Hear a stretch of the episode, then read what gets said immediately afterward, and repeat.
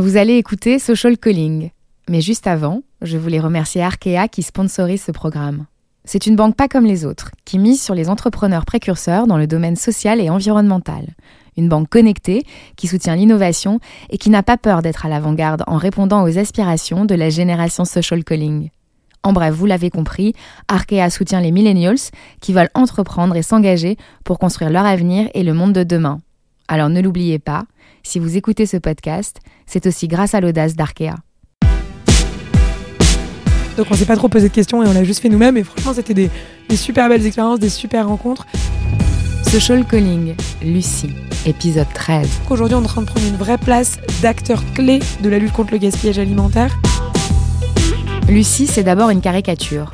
Elle a grandi entre un père médecin et une mère avocate dans une bulle protégée où fourmillent les bobos parisiens. Son physique athlétique est agréable pour les yeux. Elle a toujours été parmi les filles populaires à l'école, là où elle a sauté une classe et fait du volet en compétition. Petite, on l'appelait Madame Je sais tout, alors rien d'étonnant à ce qu'elle soit venue grossir les rangs des diplômés des grandes écoles de commerce. Mais Lucie, c'est avant tout une fille clivante, qu'on aime ou qu'on déteste, profondément anti-système, qui adore être sur le devant de la scène et qui n'hésite pas à aller au front pour défendre ses convictions. Une fille engagée, en quête de sens, au point de passer ses nuits sous la pluie à distribuer de la bouffe aux sans-abri pour lutter contre le gaspillage alimentaire. De Lucie, deux destinées possibles, laquelle l'a emportée.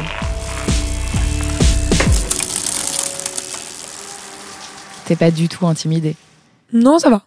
Je suis en direct sur BFM tout à l'heure, ce sera un petit peu plus intimidant. je pense. Voilà, sans vouloir vous.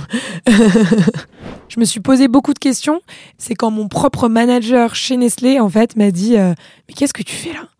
Il m'a dit T'es pleine d'énergie, t'es pleine de passion, euh, t'es intelligente, euh, t'as envie de te donner à fond pour un truc, fais-le pour quelque chose qui a du sens pour toi, en fait. Et il m'a dit Clairement, moi j'ai loupé le coche. Aujourd'hui, euh, j'ai une femme, j'ai deux enfants, je peux plus me permettre de, tout quitter, entre guillemets. Euh, toi, tu as intérêt à le faire aujourd'hui et pas une fois que tu auras 5 ou 10 ans de boîte et que clairement, euh, pour toi, partir, ce sera complètement impensable.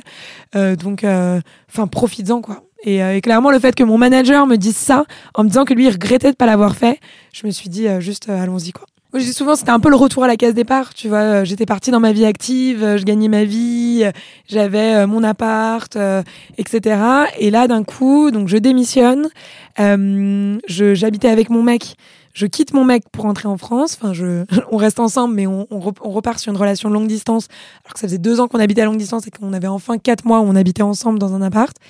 Euh, et donc, je, je, laisse mon mec en Norvège, je reviens euh, en France et je retourne chez papa, maman euh, à dîner avec eux le soir. Euh, et, et, finalement, c'était et, et, puis ouais, j'ai plus j'ai plus de salaire. Donc, j'avais un peu l'impression de revenir quatre ans en avance en me disant bah, j'étais partie sur la bonne voie de d'être adulte et d'avoir ma vie à moi et en fait je reviens un peu sur une vie tu vois quasiment étudiante entre guillemets où tu bosses tout le temps et, et où tu habites chez papa maman donc tu perds beaucoup d'indépendance en fait ma copine d'enfance, euh, Caroline, qui était elle aussi assez engagée sur euh, tout ce qui est économie collaborative, sur euh, ce qui est euh, faire des projets qui ont du sens. Donc là-dessus, on était assez alignés, on s'inspirait pas mal l'une et l'autre.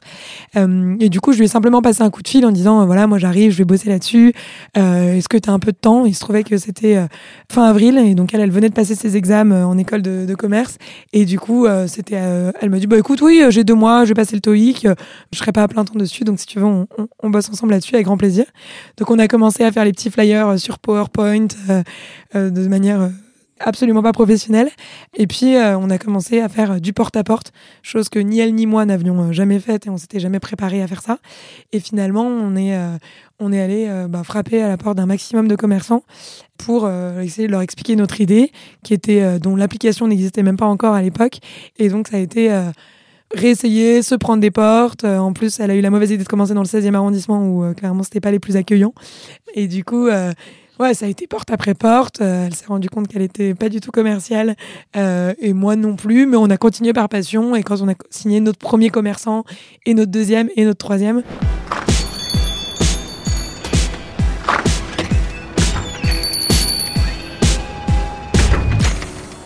Donc ça, c'était les débuts. On a aussi euh, pour nous, c'était hyper important de s'assurer que euh, notre application, elle lutte contre le gaspillage alimentaire et que donc elle incite tout le monde à faire une action très concrète, très simple pour réduire le gaspillage, mais qu'on puisse aussi en faire profiter un maximum euh, de gens et surtout les gens dans le besoin qui n'ont pas forcément un smartphone. Et du coup, très tôt dans l'application, on a organisé le don à un sans-abri et donc on récoltait des dons via l'application et nous, on faisait les maraudes donc on allait euh, avec les dons sur l'application acheter un maximum de paniers Too Good To Go et on passait des heures à aller euh, les distribuer aux sans-abri dans la rue, sachant que bah, en fait c'est pas si simple. Beaucoup de gens qui disent il faut absolument le faire, etc. Mais clairement, parfois, on passait euh, une heure à euh, chercher des sans-abri parce qu'il suffit qu'il pleuve et euh, ils vont tous se mettre dans le métro. Ou parfois, déjà, on a compris que beaucoup de sans-abri, par exemple, mangent pas forcément de viande aussi. Donc, nos sandwichs au porc, etc., on pouvait, on pouvait juste les garder et continuer à rechercher la, prochaine personne qui accepterait nos sandwichs. donc, ça a été vachement de galère et notamment, je me rappelle de moments sous la pluie où moi j'étais à vélo avec tous mes sacs en papier, bien sûr, parce que je voulais être, euh, ne pas utiliser de plastique et que, si tu veux, mes sacs se déchiraient sous la pluie. Euh, et j'étais là en vélo avec le truc qui explose et qui tombe par terre et moi qui ramasse les petits pains et tout. Enfin, c'était vraiment la, les grosses galères du début. Euh, depuis, on s'appuie sur des associations locales qui le font bien mieux que nous. Mais clairement, au début, on n'avait même pas euh, l'idée de, de pouvoir euh, tisser des partenariats ou des choses comme ça. Donc, on s'est pas trop posé de questions et on l'a juste fait nous-mêmes. Et franchement, c'était des, des super belles expériences, des super rencontres. Tu vois, là, j'en ai vraiment des, des bons souvenirs, mais c'est vrai que le nombre de fois où je suis rentrée chez moi complètement trempée euh, et où je me suis dit euh, oh là là mon dieu mais plus jamais et en fait je recommençais la semaine d'après parce que euh, parce que c'était important de le faire aussi quoi. Quand on lance l'application, euh, on est en juin 2016. Tu pourrais croire qu'en juin il fait beau mais en fait non, c'est les crues de la Seine. Donc Paris est complètement inondé. Il y a deux lignes de RER qui sont fermées. Les camions ne rentrent plus dans Paris. Donc nos commerçants euh, qui sont partis, qui sont, qui ont signé pour euh, être sur l'application dès le début, ils se font soit fermés, soit ils ont plus aucune appro. appro et donc clairement euh, des invendus, c'est même pas leur question. Donc c'est un peu le, c'est un peu le drame. On lance d'abord au, au festival WeShare en avant-première en disant on va tester les choses dans un périmètre assez bienveillant. Et ensuite on lance deux jours plus tard euh, avec euh, donc tous nos commerçants qui ne sont pas là puisqu'ils sont complètement inondés. Et on se retrouve, je n'ai aucune idée comment, sur RTL à 6 euh, heures du mat, donc quand même une grosse écoute, où on parle de l'application Too Good To Go qui lutte contre le gaspillage alimentaire, qui vous permet d'acheter de la bonne nourriture à tout petit prix, présente partout en France, alors que clairement on a 40 commerçants répartis sur l'île et Paris, tout est pour tout. Et eux annoncent qu'on se lance dans toute la France. Et donc, pic de téléchargement. Et derrière, tous les gens qui mettent une étoile euh, sur l'App Store et sur Google Play en disant euh, rien à côté de chez moi, c'est nul, euh, encore une appli qui, qui n'a rien et qui n'est que de, de, toute façon que parisienne. Et donc on se fait descendre et le score sur l'App Store chute complètement. Et clairement, quand tu as une appli qui a deux ou trois étoiles sur l'App Store, c'est très très compliqué pour la suite en fait. C'est hyper bizarre parce que tu es hyper excité en disant waouh, il y a RTL qui parle de nous. Et en fait, tu te rends compte que c'est en train d'être complètement catastrophique pour le futur de l'appli.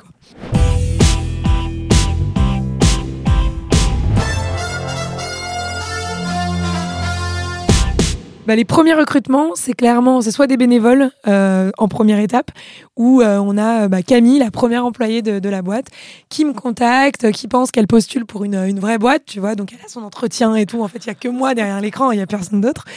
Euh, et donc on parle, elle se vend à fond, etc. Et donc à la fin de l'entretien, moi je lui dis bon bah super, écoute, euh, je serais ravie que tu, tu rejoignes l'aventure.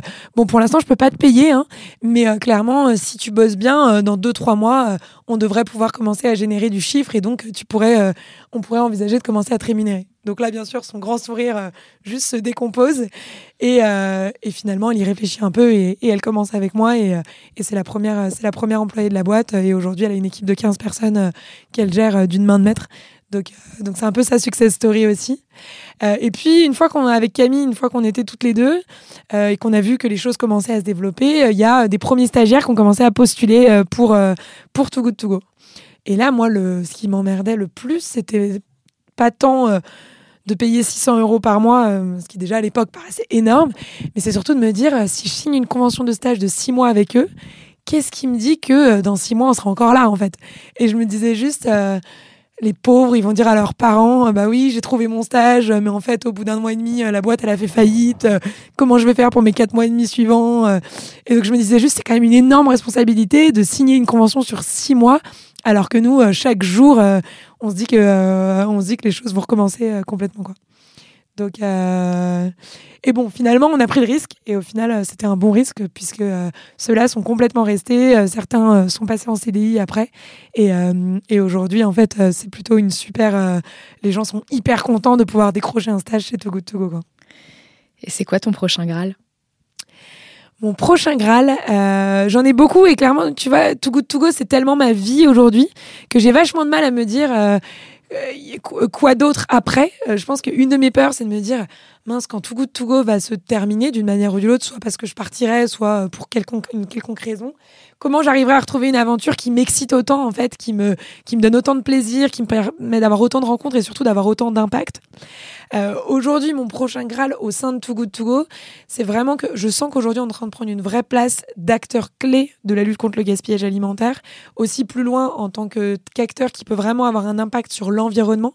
Et, euh, et, ça, c'est vraiment que qu'on continue à avoir des opportunités de prendre la parole dans, dans tout un tas de forums et d'inspirer un maximum de personnes et de les faire comprendre que elles peuvent faire une différence. Ça, c'est vraiment un truc qui, qui m'anime au quotidien, en fait. Et, et, plus on arrive à se développer là-dedans, euh, plus je serai contente et que je me dirais que je suis vraiment à la bonne place au quotidien et que, que j'ai choisi le bon combat pour moi. Quoi.